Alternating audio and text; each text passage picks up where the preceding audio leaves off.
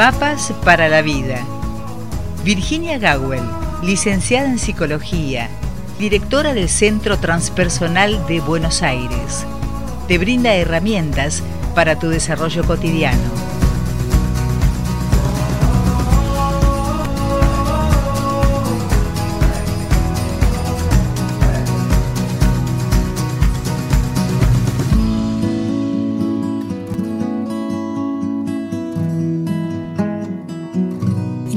Bien lo anuncia la presentación de esta columna Mapas para la Vida, nos encontramos hoy y nuevamente con la presencia en vivo y en directo desde el estudio junto a la licenciada Virginia Gawel.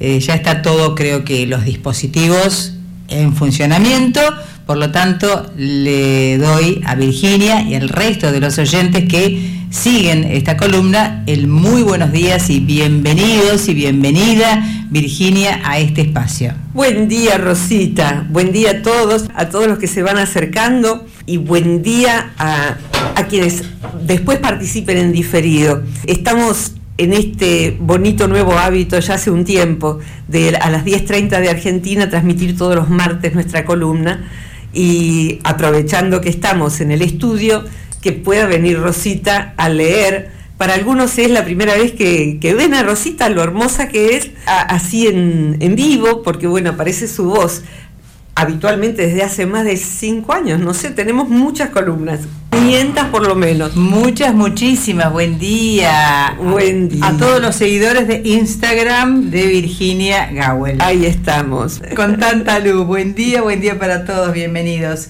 Y aquí tenemos la pregunta. Estás bien, ¿no? Estoy bien, perfecta. Bueno, perfecto. Dice, hola Rosita, tengo dos temas que por ahí Vir puede tratar por separado. Ella verá, gracias. En primer lugar, ¿qué hacer cuando nos sentimos vulnerables? Segunda, ¿por qué hoy en día genera tanta discordia el ir o no al psicólogo? abrazo, nos dice esta muchacha que se llama Linda y que es de Azul, provincia de Buenos Aires, República Argentina. Maravilloso. Gracias, Rosita. Y gracias, Linda, por tus preguntas, eh, que ya alguna otra vez has intervenido. Les cuento que vamos eligiendo las preguntas teniendo en cuenta la originalidad, por decirlo así, porque hay, temas que hemos tratado ya otras veces eh, muchas veces, porque son tantos años de hacer la columna. Entonces, si ustedes están necesitando algún tema en particular, primero googleenlo, ponen mi nombre, que es lo más fácil para encontrar, y el, tema, las distintas palabras que pudiesen abarcar vuestro tema. ¿eh? Em, vamos a encontrar, sí, otras columnas hechas sobre temas similares, pero esto así como lo plantea Linda, creo que no. De modo que bueno, ahí vamos, Rosita. Me quedé, yo tengo más o menos media hora desde mi casa hasta la radio, así que vine con Linda en mi interioridad, tratando de considerar los distintos aspectos de la, de la, columna que podemos hacer. Y agradezco que estén aquí. Y les voy a agradecer que después eh, comenten la propia experiencia al respecto de esto. Me gustaría tomar la palabra vulnerabilidad. Se ha ido ampliando su sentido, o sea que vulnerabilidad por etimología significa el lugar donde tenemos herido o golpeado. Entonces estamos propensos a en ese lugar poder ser atacados nuevamente.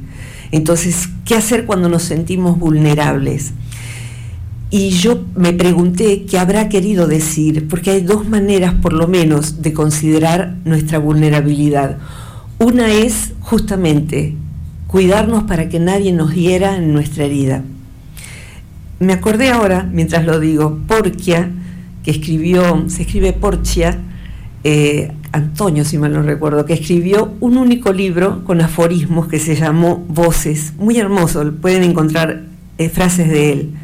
Él decía, hay gente que busca tu herida para herirte en tu herida. Yo leí esto hace 40 años, por lo menos, sino un poquito más. Y, y verdaderamente me conmueve solo decirlo. y ver que en 40 años hay un rosario de gente que buscó mi herida para herirme en mi herida. Y me pregunto si yo lo hice también, aún sin querer, sin darme cuenta. Eh, pero necesitamos en nuestro círculo de gente de confianza tener tratos que hacemos. Son como contratos, eh, son acuerdos. Me gusta la palabra acuerdos. Mm, acuerdos es, mira, si vos levantás la voz, yo me bloqueo y me asusto. Necesito que no lo hagas, por favor. Y el otro se acuerda de eso y el otro no lo hace. Entonces, esos acuerdos protegen la vulnerabilidad del otro. La palabra acuerdos es muy importante porque ahí está la palabra metida ahí adentro, corazón, cordio. Entonces, acordar algo en los vínculos significa estar de corazón a corazón, aunque sea un vínculo laboral. ¿eh? Eh, necesito que no me cargues con tu trabajo, porque yo estoy siempre disponible y a lo mejor soy yo la que te saca el trabajo de las manos y me pongo a hacerlo. Cuando me veas hacer eso, me ayudas a no hacerlo, porque me cuesta mucho no ponerme en automático, sacarte el trabajo y ponerme a hacerlo. Y no es bueno para mí, no es bueno para vos, me quedo después de hora. Esos son acuerdos. Pero hay acuerdos que son tácitos. Y el acuerdo de no herirte en tu herida, es todo acuerdo de confianza, está tácito ese. No hace falta que lo acordemos. Y tenemos que darnos cuenta de que si estamos haciendo eso, o estamos defendiendo nuestra vida, y a lo mejor vale, eh, porque en, tiempos de, en que el otro nos está lastimando mucho, a lo mejor es el modo de, salirnos de un vínculo. Pero eh, eh, conocer las áreas vulnerables del otro implica tener la decencia moral y emocional de no herir al otro en su herida. Y tener también la interesa para no permitirle al otro hacerlo. A veces va a venir el lanzazo sin que podamos preverlo. Muchas veces vamos a permanecer igual eh, enteros, pero otras veces vamos a quedar muy lastimados. La última vez, la última columna fue sobre, no, perdón, hay algo escrito ayer que es sobre poner límites, la importancia que tiene poder poner límites. Es sumamente vital para nosotros cuidar de sí, cuidar de nuestra vulnerabilidad. Y me gustaría ir hacia otra palabra, Linda. Eh, decía, hay dos maneras de entender la, la, palabra vulnerabilidad. La etimológica es esa, el lugar donde me han lastimado. Ahí no se toca ahí no se toca. Pero también la otra, el otro aspecto, eh, honrar la propia vulnerabilidad, es la propia delicadeza. La palabra fue sustituyendo a la palabra delicadeza, mis zonas sensibles, pero no necesariamente que estén lastimadas. Yo creo que las personas que se quedan en la columna, las que le eligen, aquellos que se sienten acompañados, Rosita, por, por nosotras dos, o por espacios similares, es porque es gente sensible. Por eso se siente afín cuando decimos la importancia de instaurar una cultura de la gentileza. Entonces, la gente sensible necesita cuidar su vulnerabilidad y tener espacios donde ejercer la delicadeza. O sea, no podemos vivir enlatados, no podemos vivir protegidos, no podemos vivir con un escudo permanentemente.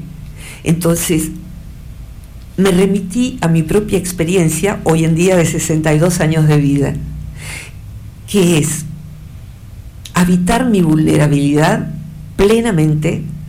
Yo soy una persona a la que le gusta pensar, pero primero soy una persona sintiente, soy una persona emocional, a la que le gusta pensar y compartir lo que se piensa. Eh, y, después viene lo corporal, es decir, que las personas somos o más mentales, o más corporales, o más emocionales. Y habría una cuarta categoría intuitiva, pero que podría ponerse junto con lo emocional, si me permite Jung. No me quiero desviar de la idea de que ejercer la propia sensibilidad, la propia delicadeza, no está muy propiciado en los ámbitos donde la mayoría de nosotros hoy habitamos hay más la competencia y la hostilidad y ver quién insulta con más efecto. En las redes sociales aparece eso. No en nuestras redes sociales hay amenidad y hay el cultivo de la gentileza. Quien no se permite habitar sus lugares sensibles, sus lugares delicados, me permito, eh, sin poder citar al autor, tomar cada tanto, como cada tanto lo hago, que uno puede cometer suicidio parcial, es decir, uno mismo tapiar la propia delicadeza, tapiar esa zona que es nada más y nada menos que nuestra real identidad, esa zona suave, delicado significa eso, tierno, suave, la palabra viene de por allí.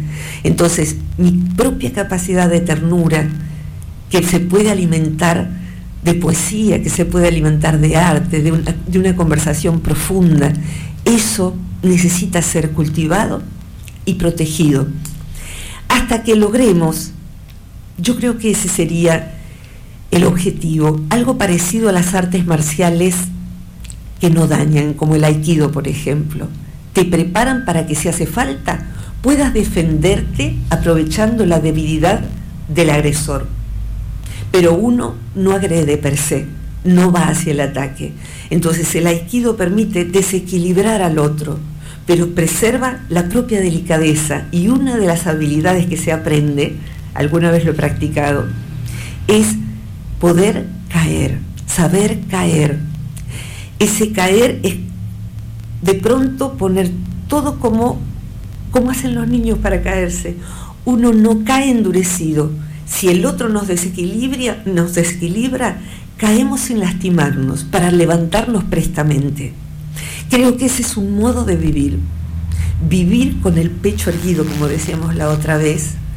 Vivir con fortaleza y a la vez en plena potestad de mi delicadeza. En este momento yo estoy con ustedes, con Rosita, con mi delicadeza en, eh, descalza. O sea, no preciso defenderme de ustedes, no preciso defenderme de Rosita. Entonces, tener áreas de comodidad en donde eso pueda abrirse como una flor es vital. Para llegar a ser, y les decía, ese sería mi objetivo, una orquídea con pétalos de hierro, de acero si quieren, que no se oxida. Una orquídea con pétalos de acero. Es decir, ser vulnerable y sensible visiblemente para el que, el que lo es se sienta cómodo también de serlo. No se sienta un inadecuado por serlo y a la vez, cuidado, cuidado, mm, no quieras lastimarme porque tengo con qué defenderme a esta altura de la vida. Eso sería como tener un aikido interno que justamente el fundador, y ahora te pido ayuda Rosita, el fundador del aikido, Morihei Ueshiba, le llamó a ese arte marcial que recomiendo el arte de la paz. Pero también el arte de la paz es trabajar sobre sí en cualquier aspecto de la vida. En cualquier aspecto de la vida es el arte de la paz.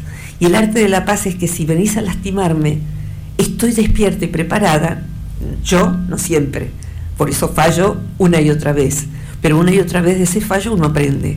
Estar listo y preparado para que el heridor no pueda herirme en mi herida, porque no lo voy a permitir, porque no lo vas a permitir.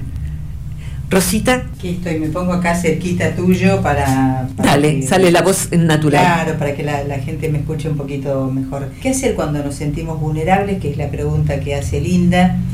Eh, entonces, lo relaciono con esto que acabas de esgrimir. Es decir, siento como que no hay que disfrazar la vulnerabilidad, creo que eso es lo que entiendo. Sí.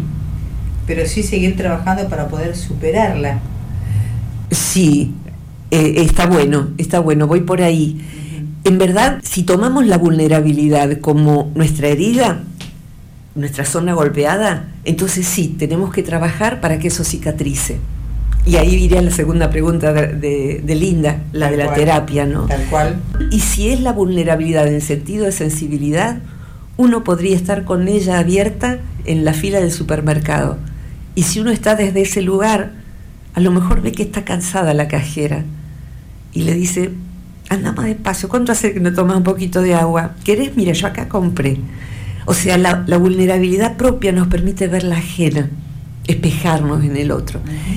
Pero sí, y ahí voy a la segunda pregunta, gracias por traerla. Tengo yo una segunda pregunta. Dale, por favor. Puede dale, dale, por favor. Eh, el hecho de negarse a ir a un profesional, que es lo que pregunta Linda, eh, significa que una parte de mí se niega a ser tocado porque el dolor que causa, por el dolor que causa esa herida que traemos. Sí, Sí, perfectamente. Me, me dejas lista la, la pelotita como para que entre en el hoyo. Gracias, Rosita. No en todos los ámbitos culturales y eh, el, el orgullo de ser paciente de psicoterapia.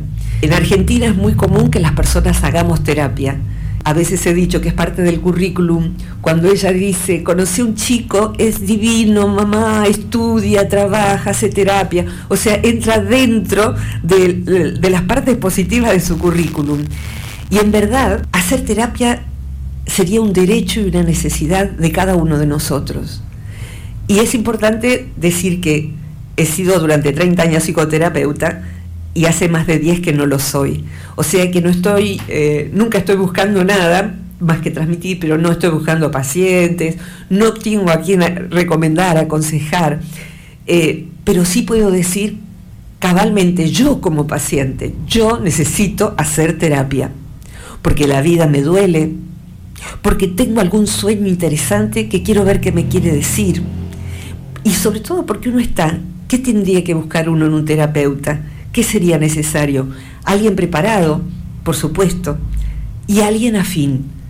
Alguien con quien, al paso de las sesiones, yo pueda sentarme y saber que el otro no me va a herir en mi herida, que va a mostrármela y que de manera delicada me va a ayudar a sacar las, esquirlas de una bala que me tiraron cuando yo era jovencita, cuando era chica o el fin de semana pasado es como ayer veía, llevé a Tashi a lo del veterinario, mi perro, y mi perro es grandote, y además de averiguar que está pesando 57 kilos, oh Dios, la confianza con que se entrega a Nicolás.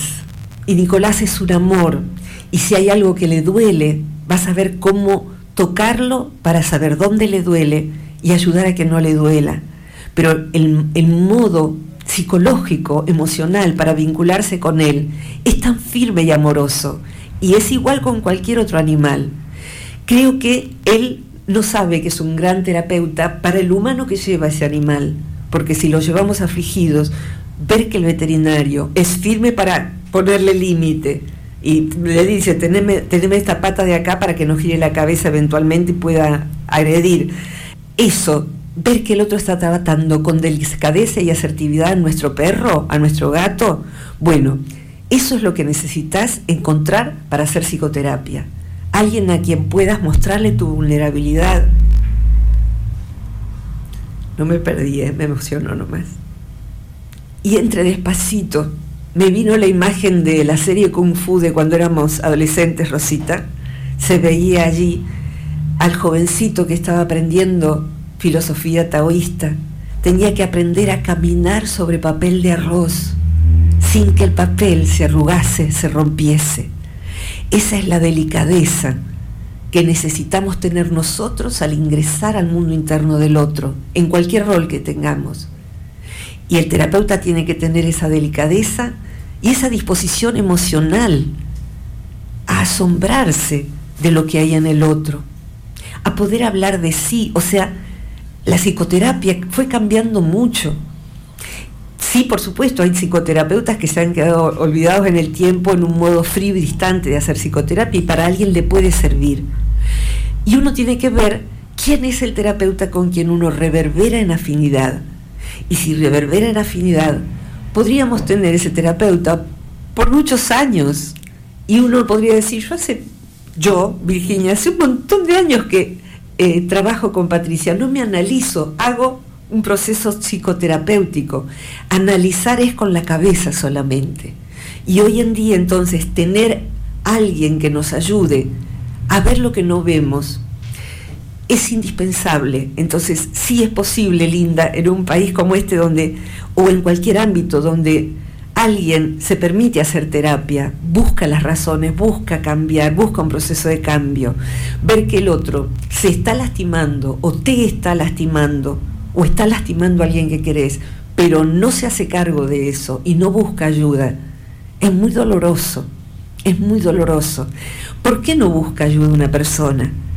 A veces porque el sistema le hizo creer algo que es algo así como terapias en los locos. Es más, alguna vez he dicho que no coincido con la expresión salud mental. Está muy vieja. La salud mental es en realidad buscar salud emocional. La palabra mental quedó muy, muy atrás en el tiempo. Entonces poder decir, yo hago terapia para tener salud emocional, para elegir mejor la próxima vez lo que sea, para darme cuenta de que me duele algo pero no sé qué es. ¿Me ayudas a saber qué es? ¿Me ayudas a que me duela menos? Pero si yo ya sé cómo soy, si yo ya sé que estoy de duelo porque se me murió mi hermana, pero no alcanza con que lo sepas. Lo que va a hacer la terapeuta, el terapeuta, es aplicar procedimientos, porque para algo hemos estudiado muchos años y por eso es importante que sea un profesional, como vos dijiste. Ser psicólogo son cinco años de universidad y un montón de posgrados y cursos de actualización. Eso debiera ser un, terapeuta, un psicólogo bien capacitado. Pero eh, tenemos que saber que no todo el mundo, por más que sea decente y capacitado, va a coincidir con nosotros. Démosle oportunidad, démosle tiempo. Si podemos, busquemos a alguien que nos lo recomienden. Y puede ser que no nos sintamos cómodos. ¿Y qué hacemos entonces? Se lo decimos y nos retiramos le dejamos, no, lo dejamos clavado con el turno, le decimos, mira, me doy cuenta que no me siento cómoda, lo siento, el jueves no voy a estar, prefiero dejar aquí. ¿Y qué es lo que uno hace? Busca otro terapeuta, como si, si tuvieras un cortocircuito y precisaras un electricista. Ah, no, el electricista que vino no me gustó. Bueno, busca otro porque el cortocircuito está ahí.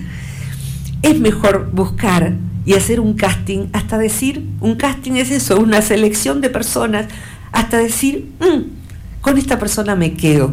¿Por qué? Porque va a ser uno de mis vínculos íntimos, se va a convertir en alguien íntimo. Y ese alguien íntimo me va a ayudar a encontrar mis zonas vulnerables, mis zonas de intimidad. Y la pregunta de Linda, ¿qué hacer si el otro no quiere hacer psicoterapia?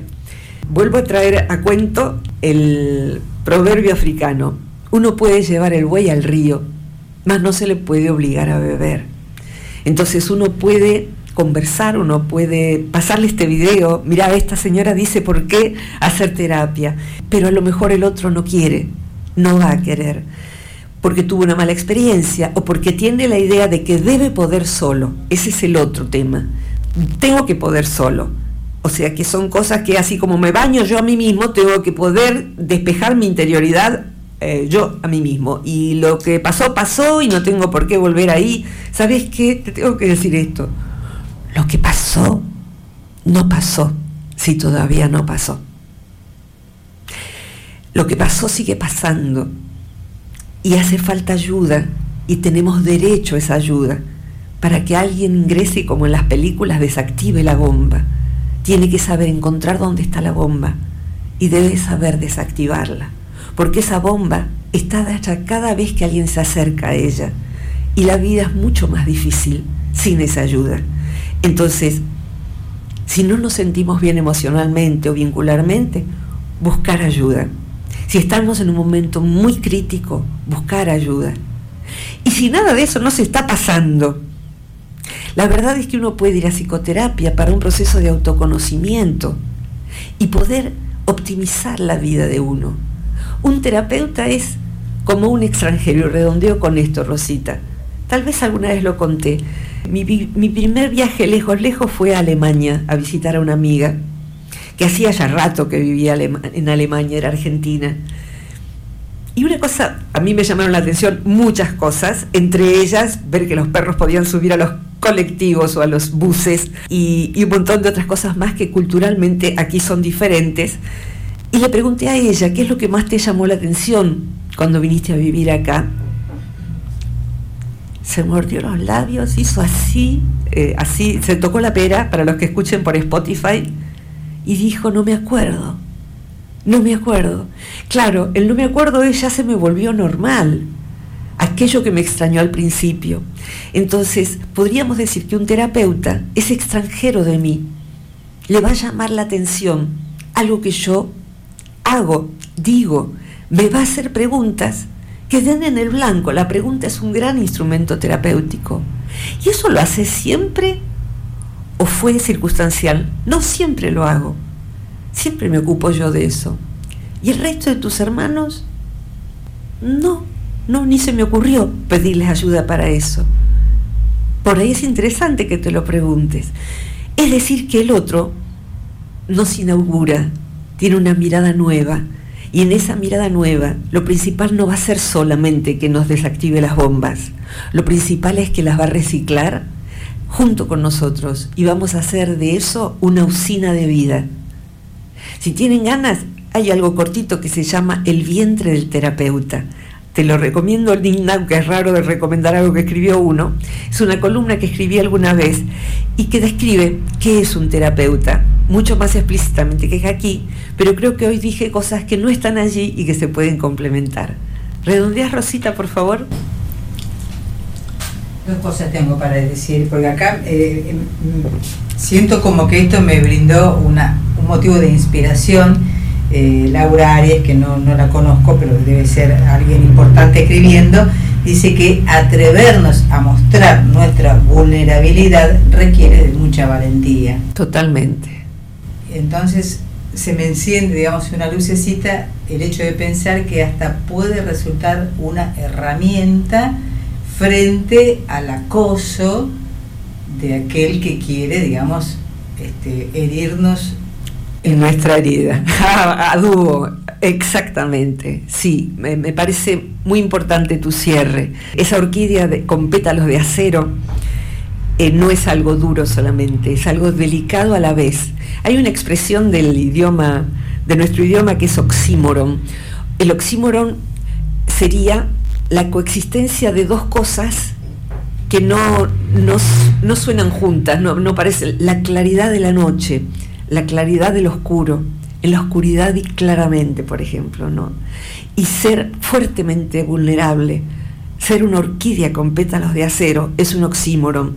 Se juntan dos cosas que son paradojales y a la vez nos damos cuenta de que sí podemos ser así y que podemos ir tomando esto seriamente en nuestras manos para cuidar y defender nuestra vulnerabilidad abrirla ante quienes elijamos abrirla y poder volver a hacer ese acero a la vez, tenerlo disponible, como con puertas que cerramos o abrimos, y uno va eligiendo gente para que esté más adentro de la primera, la segunda, la tercera compuerta, vamos abriendo compuertas.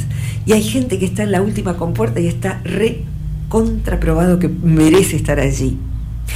Y despacito podemos también tener el derecho de deselegir, palabra que quiero que exista en el idioma español, deselegir, así todo junto. Tenemos alguna columna con esa palabra.